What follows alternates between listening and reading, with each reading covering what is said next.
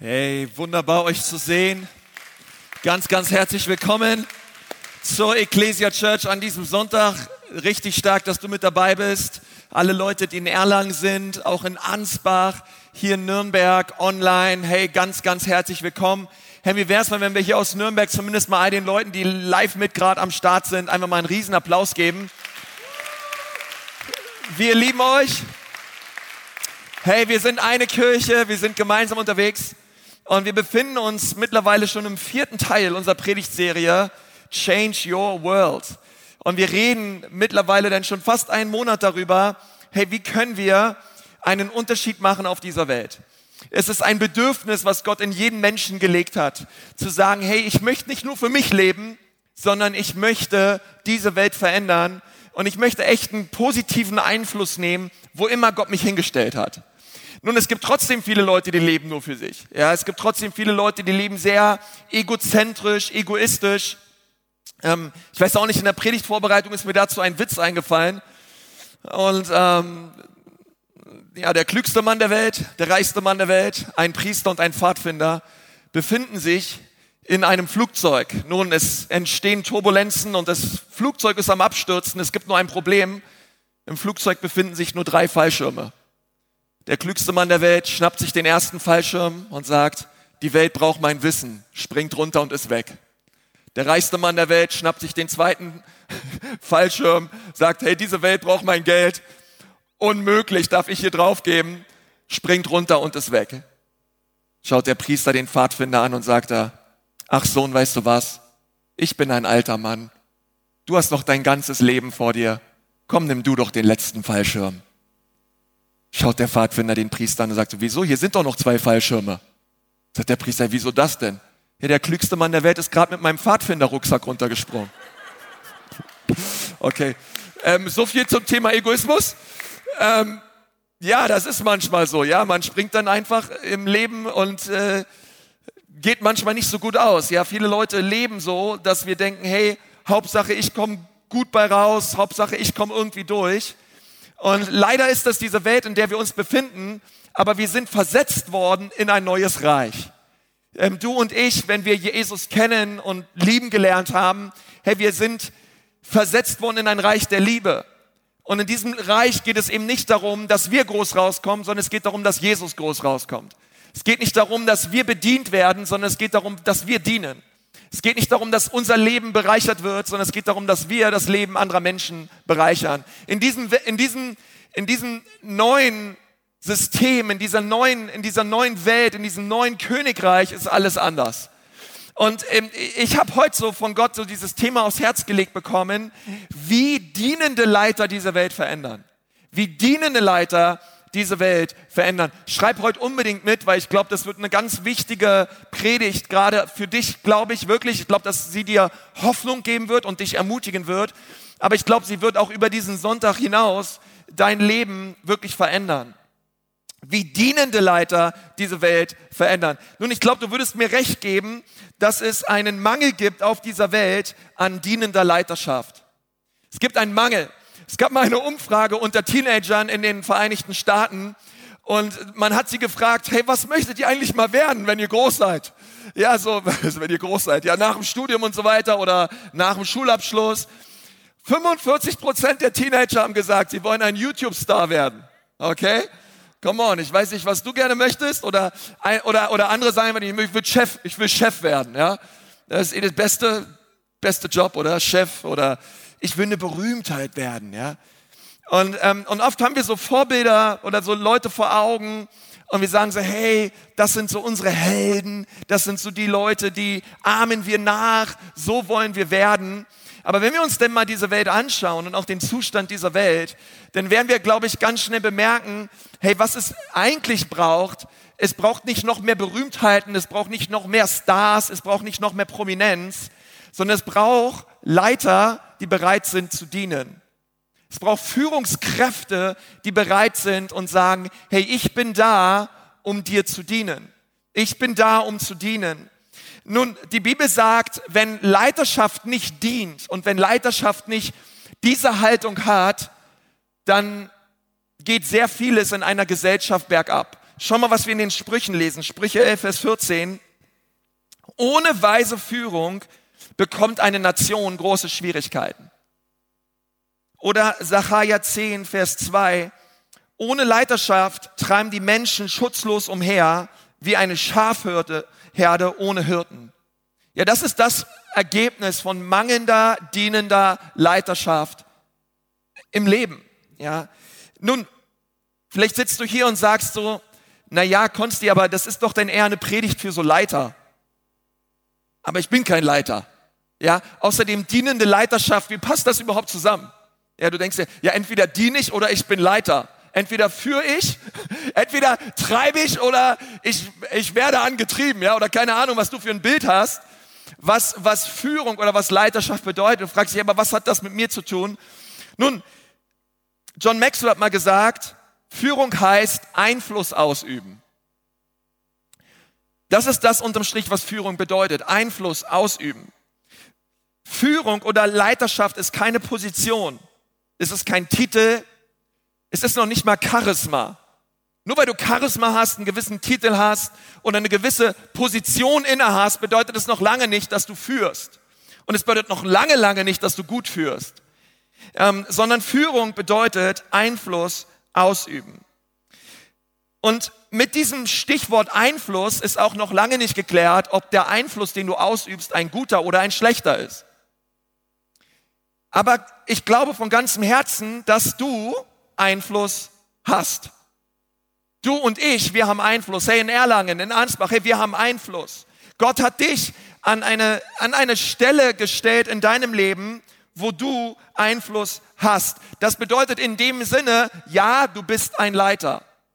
Schau mal deinen Nachbarn an, auch zu Hause, schau mal an und sag mal, hey, auch du bist ein Leiter oder du bist eine Leiterin. Sag mal deinem Nächsten das. Hey, du bist ein Leader, okay? Ähm, du denkst vielleicht, du bist keiner, aber ich glaube von ganzem Herzen, dass du falsch liegst. Sondern du bist ein Leiter, der Einfluss hat.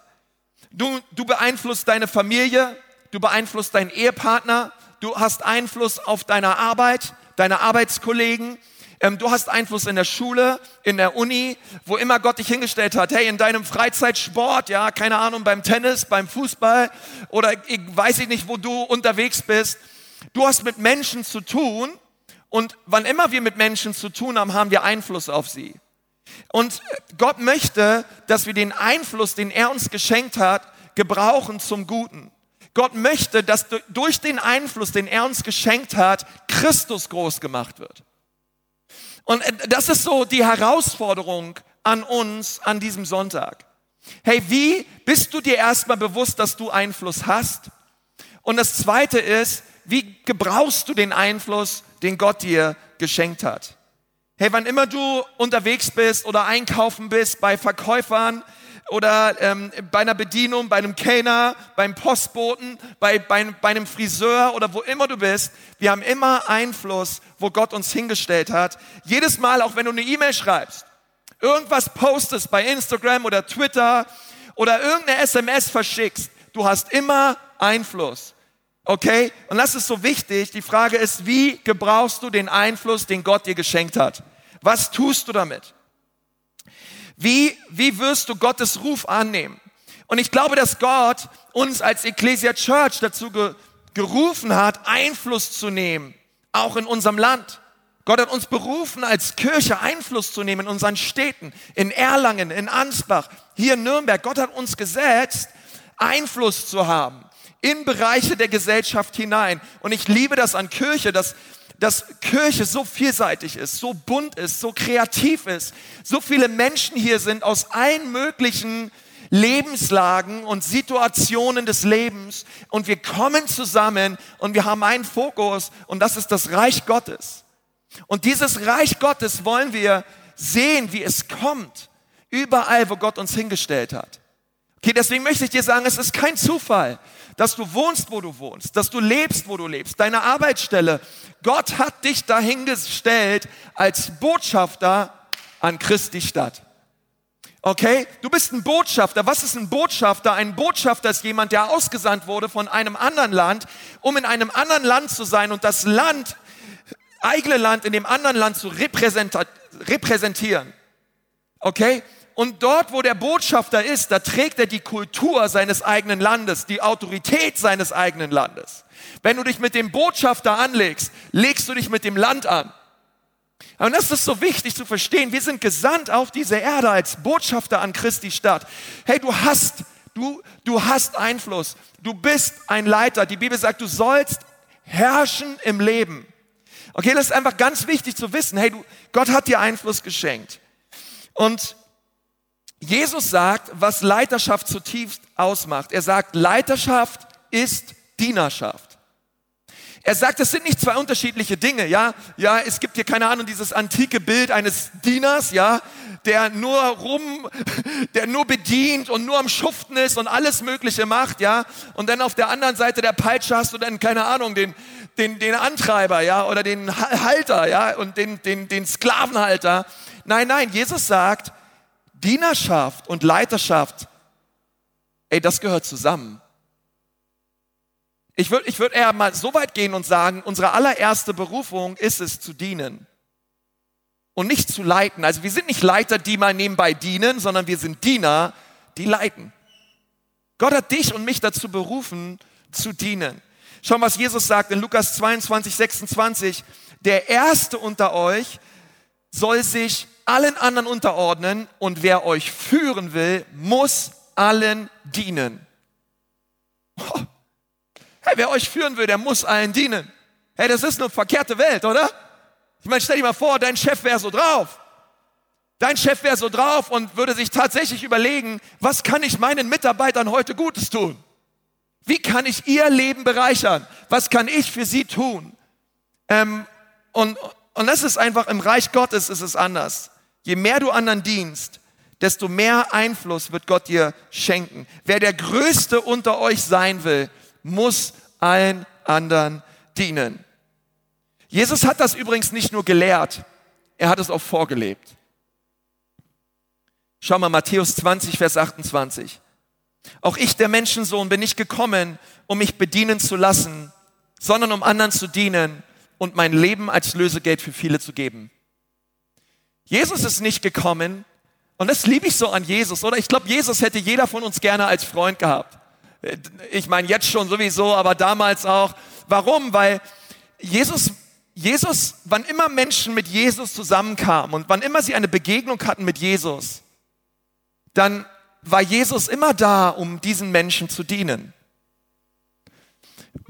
Ist das nicht cool? Also Jesus hat nie etwas von dir gebraucht, um sich besser zu fühlen. Oder er war nie dabei, Menschen auszusaugen. Er war nie dabei, irgend, irgendwie nach Anerkennung und, und irgendwie Respekt und irgendwie so das, das zu suchen, sondern die Bibel sagt, er war die Fülle, die Fülle an Gnade, die Fülle an Wahrheit. Und er war auf dieser Erde, um eine Sache zu tun, um uns zu dienen. Und das Ganze, und da werden wir nachher drüber reden, gipfelt natürlich am Kreuz, wo er sein Leben als Lösegeld für uns gab. Das bedeutet, wenn du Jesus nachfolgst, möchte er und will er, dass du ein Diener bist. Er möchte, dass du verstehst, dass Nachfolge eben nicht bedeutet, dass du groß rauskommst und dass anderen Menschen dir dienen und, und du irgendwie, ja, es bequem und einfach durchs Leben irgendwie marschierst, sondern er möchte, dass du verstehst, dass Nachfolge bedeutet, das Kreuz auf sich zu nehmen, sich selbst zu verleugnen, selbstlos und opferbereit zu dienen und den anderen höher zu achten als sich selbst. Das ist ganz schön eine krasse Herausforderung, oder so zu leben. Das ist nicht einfach. Ich glaube, dafür brauchen wir den Heiligen Geist, um das wirklich zu tun. Wie kannst du ein Leiter werden, der diese Welt verändert? Nun, wir haben gehört, du bist ein Leiter, aber wie kannst du ein Leiter werden, der diese Welt verändert? Vier Dinge, die wir über dienende Leiterschaft lernen dürfen an diesem Tag. Schreib dir das unbedingt auf. Das erste ist, dienende Leiter gehen immer mit gutem Beispiel voran. Das ist das, was dienende Leiter tun. Sie gehen mit Beispiel voran. Leiterschaft beginnt immer bei mir selbst. Ich kann nicht von anderen etwas erwarten, was ich selbst nicht bereit bin zu tun. Und, mein Re und, und auch meine Fähigkeit, mich selbst zu leiten, gibt mir überhaupt erst das Recht, andere anleiten zu dürfen. Das bedeutet, zuallererst geht es darum, dass ich vorbildlich bin. Dass ich es erstmal lebe, was ich von anderen erwarte. Und Jesus hat das getan. Jesus hat uns das vorgelebt, was er von uns möchte. Schaut mal Johannes 13, Vers 15. Ich habe euch ein Beispiel gegeben, dem ihr folgen sollt. Nun tut, wie ich euch getan habe. Und das sagt Jesus nach der Fußwaschung. Der Sohn Gottes kniet sich nieder und wäscht dreckige Füße. Und er sagt, hey, und so wie ich getan habe, seid doch nun ihr gerufen, einander zu dienen. Wie viele Menschen muss ich denn beeinflussen, um ein Leiter zu sein? Einen. Einer reicht erstmal aus. Ein Mensch reicht aus. Und ich denke mir so, hey, meinst du, du schaffst es? Und ich, ich habe mich das so gefragt, hey, wenn es um Einfluss geht, wen, wen sollten wir denn beeinflussen? Und die Bibel gibt uns mehrere Antworten. Das erste ist, die Bibel sagt, gläubige, andere gläubige Geschwister. Wir sollen ein vorbildliches Leben leben innerhalb der Gemeinde, innerhalb der Kirche. Schaut mal, was wir in 1. Timotheus 4, Vers 12 lesen. Dort, dort steht, seit dem Gläubigen ein Vorbild in der Rede, also mit dem, was wir sagen, in unserem Leben, in unserem Lifestyle, in Liebe, im Glauben und in der Reinheit. Also fünf Dinge, wie wir vorbildlich leben sollten. Okay, das ist schon, ich glaube, dann sind wir schon alle mit bedient, oder? Hey, Ecclesia Church, lasst uns vorbildlich leben. Und zwar zuallererst in der Gemeinschaft der Gläubigen, in dem, in dem Kreis, in dem Gott uns berufen hat, innerhalb unserer Kleingruppen. Wie, wie auch immer wir unterwegs sind, lasst uns vorbildlich sein in der Art und Weise, wie wir miteinander umgehen, wie wir, wie wir reden, in der Reinheit, ja, in der Art und Weise, wie wir Reinheit leben, was wir uns anschauen, wie wir mit unserem Ehepartner umgehen. All diese Dinge im Glauben. Lass uns, vor, lass uns Männer und Frauen des Glaubens sein. Ohne Angst und ohne, ohne Zögern und ohne Scham folgen wir freimütig und voller Liebe Jesus nach. Und das ist das, wozu uns die Bibel aufruft. Und dann sagt, sagt, sagt die Bibel weiter, nicht nur für die Gläubigen sollen wir vorbildlich leben, sondern auch für Leute da draußen, für andere Leute, für Menschen, die mit Jesus nichts am Hut haben. Sollen wir vorbildlich leben. 1. Petrus 2, Vers 12. Überall um dich herum leben Menschen, die nicht glauben. Lebt ein so gutes Leben, dass sie die guten Dinge, die ihr tut, sehen und Gott die Ehre geben werden an dem Tag, an dem Christus wiederkommt. Wow, come on, ist irgendwer da, ja?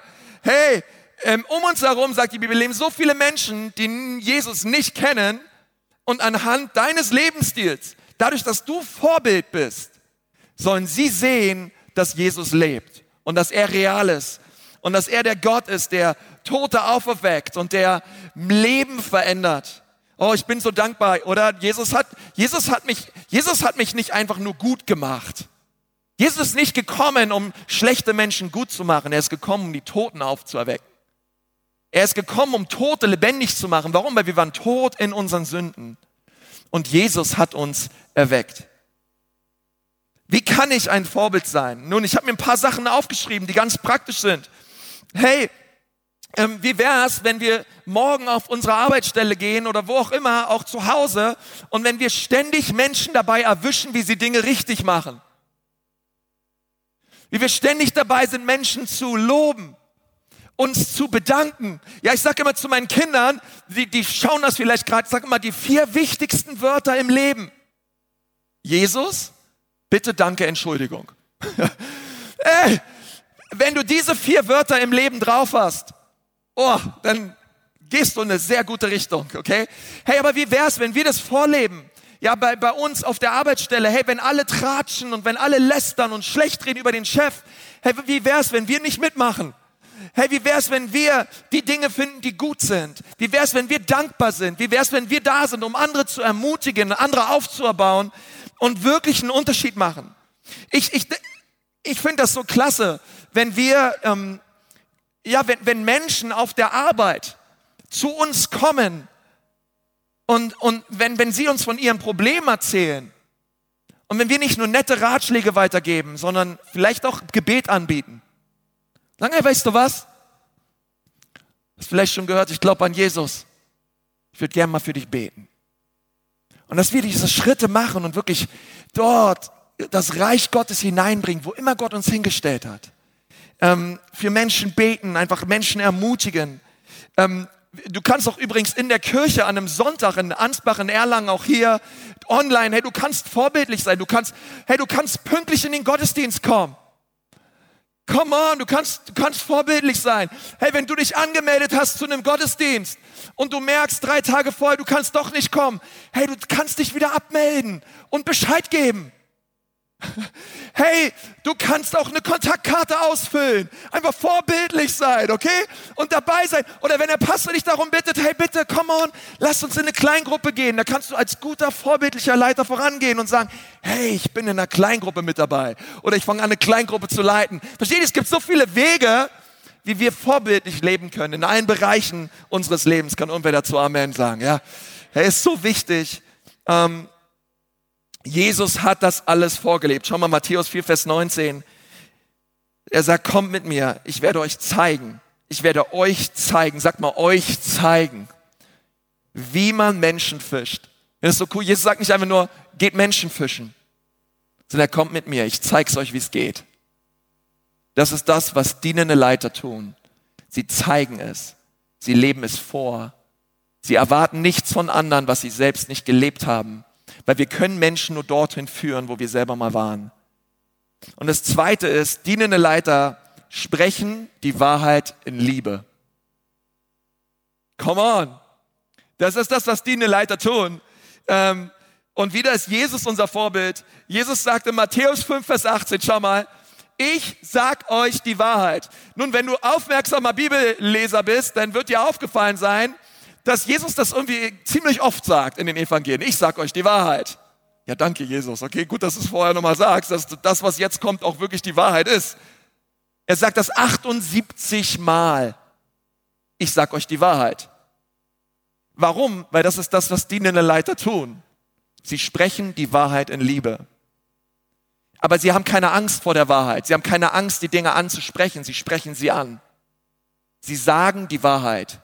Sie sprechen die Wahrheit in unangenehme Situationen. Auch wenn in der Kultur und in der Gesellschaft alles, alles anders läuft und es Opposition gibt, haben sie trotzdem keine Angst, die Wahrheit zu sprechen. Jesus war so drauf. Er verkörperte die Wahrheit. Jesus sagt, ich bin der Weg, die Wahrheit und das Leben. Er war die Wahrheit. Sprüche 20, Vers 28. Liebe und Wahrheit machen einen gütigen König aus. Durch Liebe steht sein Thron fest und sicher. Er ist unser König Jesus. Sein Thron steht fest und sicher in Liebe. Und er sprach die Wahrheit in Liebe. Nun, die Tatsache ist, die meisten Menschen sagen ganz oft leider nicht die Wahrheit oder sie trauen sich nicht, die Wahrheit zu sagen. Situationen, die sie immer wieder vorfinden, vielleicht auch im familiären Feld oder auf der Arbeit, und, und oft ist es so, dass wir uns nicht trauen, jemand anderen die Wahrheit zu sagen, ähm, und weil wir denken, hey, das, keine Ahnung, vielleicht gibt es dann Konflikte, vielleicht mag die Person mich dann nicht mehr, wer weiß, was das macht hier so mit unserem Verhältnis. Stattdessen sagen wir lieber die Wahrheit über diese Person einer anderen Person. Und, und die Bibel sagt, dass wir das nicht tun sollen. Sondern die Bibel sagt, hey, wir sollen die Wahrheit sprechen, aber wir sollen die Wahrheit sprechen in Liebe. Und anstatt dir die Wahrheit zu sagen, sage ich lieber die Wahrheit über dich jemand anderen. Und das ist nicht, was dienende Leiter tun. Okay? Offensichtlich gab es dieses Problem schon vor tausenden von Jahren. Schau mal, was Jeremia 9, Vers 5 steht. Freund betrügt Freund und niemand spricht die Wahrheit. Und das ist ein Problem, was wir sehen immer und immer wieder. Ähm, die Frage ist, zu wem musst du die Wahrheit sprechen? Nun, ich glaube, dass manchmal uns Gott in Probleme, mitten in Probleme und Herausforderungen hineinstellt, damit wir diejenigen sind, die in dieser Situation die Wahrheit sprechen.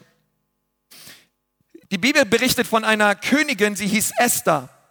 Und Esther wurde von Gott gesetzt in eine Zeit, wo das Volk Israel angegriffen wurde, wo es, wo, wo, wo es jemanden gab, der wollte das jüdische Volk vernichten.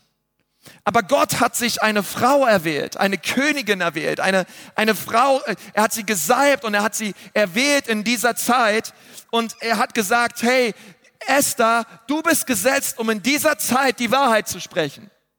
Und das war sicherlich nicht leicht für Esther, aber sie hat es gesagt, ähm, sie hat gesagt, du kannst nicht schweigen und dein eigenes Volk leiden lassen, denn du lebst für eine solche Zeit wie diese. Gott hatte Esther in dieser Zeit hineingestellt, damit sie diejenige ist, die die Wahrheit spricht. Und sie hat das ganze Volk Israel bewahrt vor Massenmord, ehrlich gesagt. Aber es gibt noch eine Einschränkung. Epheser 4, Vers 15. Indem wir die Wahrheit im Geist der Liebe reden, werden wir in jeder Hinsicht zu Christus hinwachsen. Welche Einschränkung gibt es, wenn wir die Wahrheit sagen, sagt die Bibel, dann muss die Wahrheit in Liebe gesagt werden. Nun, die Wahrheit ist gut, aber die Wahrheit ohne Liebe ist schmerzhaft, kann sehr leicht verletzen. Denn wir wollen in jeder Auseinandersetzung und in jedem Streit, es geht nicht darum, eine Diskussion zu gewinnen, sondern es geht darum, immer darum, Menschen zu gewinnen. Weißt du, hier in diesem Saal, auch in Ansbach, in Erlangen, überall ist Elektrizität. Ohne Strom könnten wir hier, könntet ihr uns im Online nicht sehen, alles wäre dunkel. Ähm, ich bin dankbar für Strom, okay. Äh, ich weiß nicht, ob du schon mal eine Stromleitung äh, oder ob du schon mal so richtig ein gewischt bekommen hast. Ja, so richtig so bzzzt. Ja, und, äh, und, und du warst dann erstmal völlig äh, wach, ja. Deine Haare sahen anders aus und, ähm, und du fragst dich, was war das jetzt? Ja. Warum? Weil Strom ist sehr gefährlich. Ähm, deswegen gibt es gibt es immer Isolation, deswegen gibt es immer eine Ummantelung um die Stromleitung herum. Wer von euch ist dankbar für die Ummantelung, ja, um diese Isolation, Halleluja, ja, Isolation, ja, ist so wichtig. Ähm, und du musst wissen, Wahrheit ist wie dieser Strom. Wenn, wenn du die Wahrheit anfasst, dann kannst du dich übel verbrennen und es kann manchmal echt wehtun, wenn sie nicht in Liebe gesprochen wird, sondern einfach nur gesprochen wird, um Recht zu haben. Ich habe Recht, du nicht. Das ist die Wahrheit. Aber wenn die Liebe die Wahrheit umhüllt, dann kommt die Wahrheit immer so an, auch bei dem anderen, dass der andere immer das Gefühl hat, es geht dir nicht darum, Recht zu haben, sondern die Beziehung ist dir wichtiger. Ist dir wichtiger, diese Beziehung aufrechtzuerhalten, als diese Diskussion jetzt hier zu gewinnen. Und dienende Leiter sprechen die Wahrheit in Liebe. Das dritte ist, dienende Leiter fordern immer Glauben heraus ist das, was dienende Leiter tun. Jesus hat, die, hat den Glauben von Menschen ständig gestretched. Es muss so krass gewesen sein, mit Jesus unterwegs gewesen, unterwegs gewesen sein zu müssen, weil er hat ständig Glauben gefordert und er hat ständig Glauben herausgefordert. Er war ständig dabei, seinen Jüngern zu sagen, hey, don't play it safe, Bleibt nicht in dem Boot eurer Sicherheiten, sondern geht auf dem Wasser, geht im Glauben, schaut nicht auf das Sichtbare, sondern schaut auf mein unsichtbares Reich. Und das war so wichtig, weil wir wachsen nur, wenn uns jemand herausfordert. Und dienende Leiter fordern Menschen im Glauben heraus. Nun, wie kann ich das tun? Wie kann ich anderen Menschen helfen, im Glauben zu wachsen? Nun, das erste ist, Du kannst sie immer ermutigen, sich ihrer Angst zu stellen. Du kannst sie ermutigen, sich ihrer Angst zu stellen. Das ist das, was Jesus tat. Ähm, es gibt eine Stelle, Matthäus 12, Vers 13. Dort ist ein Mann und der lebte viele, viele Jahre mit einer verdorrten, verkrüppelten Hand. Und die war ihm so peinlich, diese Hand, dass er sie ständig unter seinem Gewandbausch versteckte weil diese körperliche Behinderung führte zur massiven Ausgrenzung. Er war, er war wahrscheinlich arm, er war nicht in der Lage zu arbeiten. Und dieser Mann war in einem Gottesdienst in der Synagoge und dort ist dieser Mann Jesus begegnet. Und er ist ihm nicht nur begegnet, sondern Jesus rief diesen Mann zu sich. Mitten in dieser Synagoge, an einem Sabbat, vor all diesen Leuten. Und er sagt, hey, komm mal her.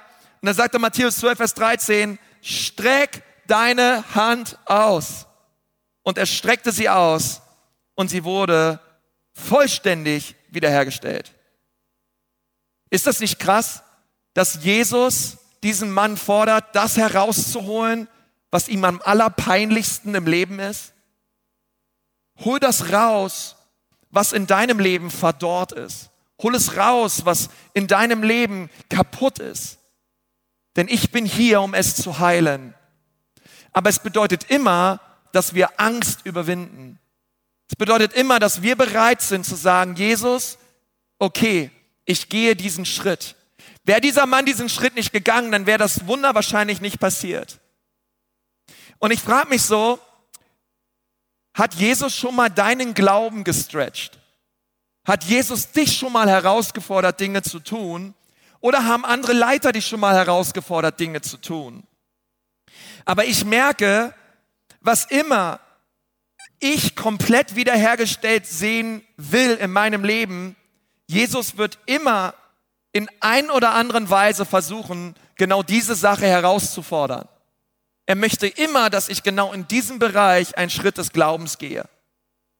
Und genauso ist es auch bei dir. Ähm, die Dinge können nur geheilt und wiederhergestellt werden, wenn wir bereit sind, Angst zu überwinden und einen Schritt im Glauben zu gehen. Das Zweite ist, ähm, er fordert uns auf, das zu tun, was unmöglich ist. Das zu tun, was unmöglich ist. Es gab eine Situation, Jesus war mit, mit ganz vielen Menschen auf, keine Ahnung, einer Riesenwiese, 5000, 6000, 7000 Menschen und alle hatten Hunger. Ähm, die lange Predigt war vorbei und auf dem Weg nach Hause gab es wahrscheinlich kein McDonald's oder irgendwo, wo die Leute hin konnten. Die Leute hatten tierischen Hunger. Jesus dreht sich zu seinen Jüngern und sagt zu ihnen, gebt ihnen was zu essen. Ich meine, come on, danke Jesus. Ja, wie? Was sollen wir machen? Gebt ihr was, gebt ihnen was zu essen. Ja, was, was jault ihr rum halt? Macht halt was. Und ich denke mal so, ey, das ist immer wieder, weißt du, Jesus uns auffordert, Dinge zu tun, die unmöglich sind. Und denkst du so, hey, wie, wie soll ich das schaffen? Und schon mal aus den Johannes 6 lesen. Als Jesus hinschaute und die große Menschenmenge sah, sagt er zu Philippus, wo kannst du Brot kaufen, um diese Menschen zu ernähren? Und er sagte dies, um Philippus Glauben zu stärken, denn er wusste bereits, was er tun würde. Jesus weiß bereits, was er tun wird. Jesus hat bereits eine Lösung auf das Problem, aber ganz oft führt er uns in Situationen hinein, wo wir so abhängig sind von ihm, dass er möchte, dass wir in diesem, in diesem Moment Glauben haben, uns auf ihn ausrichten, uns auf ihn fokussieren und dann werden wir sehen, wie das Wunder passiert. Denn das Wunder geschah in den Händen der Jünger. Sie brachen das Brot, sie verteilten die Fische und es wurde einfach nicht weniger. Und das dritte ist, er möchte, dass wir anderen helfen, größer zu denken. Markus 9, 23. Was meinst du mit, wenn ich es kann? fragte Jesus. Alles ist möglich, wenn der Mensch nur glaubt. Alles ist möglich, wenn der Mensch nur glaubt. Ähm, weißt du, groß träumen kostet, kostet nicht einen Cent. Groß zu träumen kost, kostet kein Geld.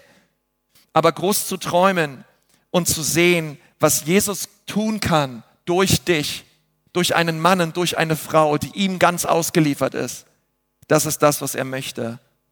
Größer zu denken. Es geht nicht um mich, es geht um etwas Größeres, als, als ich es bin. Und das vierte und das letzte Merkmal eines dienenden Leiters. Dienende Leiter bringen Opfer. Ist das, was dienende Leiter tun. Ähm, Jesus war die einflussreichste Person dieser Weltgeschichte. Niemand hat diese Welt jemals mehr verändert als Jesus. Kein, kein, keiner, keiner war wie er. Und doch gab es nie einen Menschen, der mehr Opfer gebracht hat als er. Warum? Weil Dienerschaft und Opfer bringen gehört zusammen.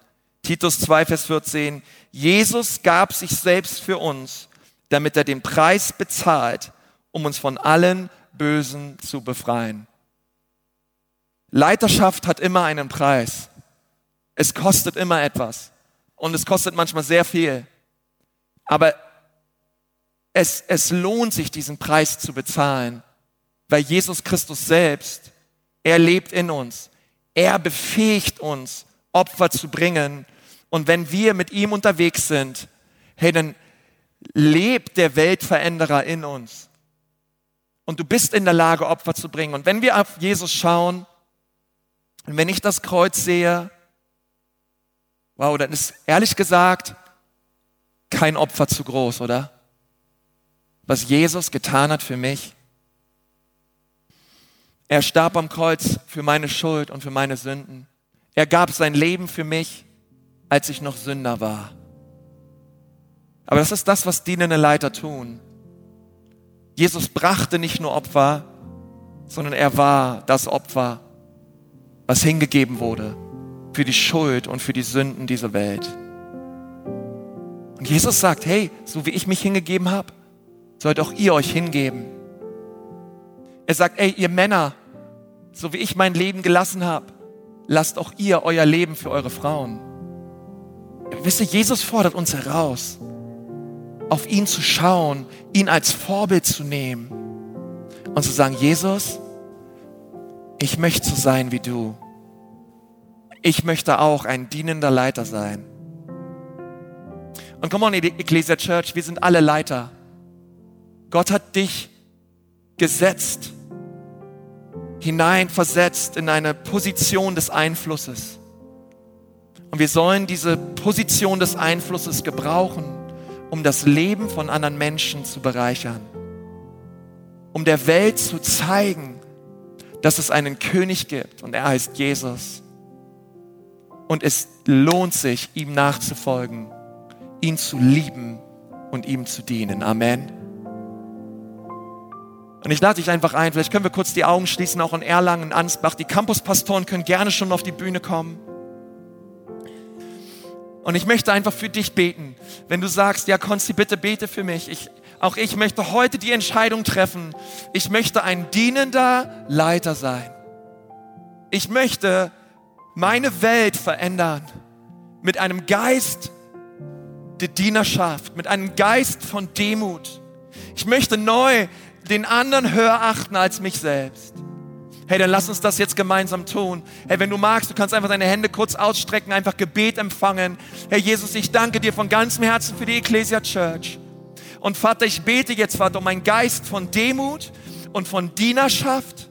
Und ich bete, Herr, lass du aus unserer Kirche ganz, ganz viele Männer und Frauen aufstehen, die sagen, wir wollen diese Welt verändern als dienende Leiter. Wir wollen diese Welt verändern, indem wir Füße waschen, indem wir, indem wir uns hinknien, indem wir Opfer bringen, indem wir einander höher achten als uns selbst, indem wir vergeben, indem wir die andere Wange hinhalten, indem wir die extra Meile gehen, indem wir Gefangene besuchen und Arme speisen. Wir werden diese Welt verändern. Wir werden die Wahrheit sprechen in Liebe. Und wir werden nicht aufhören, Jesus zu dienen, bis er wiederkommt und sagt, hey du guter und treuer Knecht, komm rein in die Freude deines Herrn. Oh Jesus, wir empfangen heute Morgen deine Liebe und deine Güte an jedem Standort. Halleluja. Halleluja, Vater.